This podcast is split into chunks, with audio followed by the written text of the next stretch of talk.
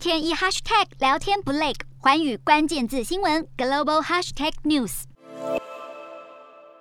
挑选一根根辣椒来到土耳其伊斯坦堡的市场采买，婆婆妈妈们得更加斤斤计较，因为土耳其原本就相当严重的通膨，现在居然飙升将近百分之七十，创下二十年新高。根据官方统计，土耳其四月消费物价指数较去年同期飙涨百分之六十九点九七，当中涨幅最大的是交通运输业，高达百分之一百零五点九，食品和非酒精饮料价格也上涨百分之八十九点一。除了乌俄战争和全球供应链问题，另另一个主要原因就是土耳其总统埃尔段依旧认为，大幅降低利率才能压制飙升的物价，这和传统透过升息压制通膨的做法完全背道而驰。土耳其目前仍将基准利率维持在百分之十四，连续第四个月按兵不动。里拉的贬值不止让外国投资者逐渐离开这个新兴市场，更让当地民众苦哈哈。经济学家还大酸埃尔段试图改写经济学，就形同硬凹，地球是平的。而这股通膨浪潮也让维持鸽派立场的欧洲央行可能转鹰派，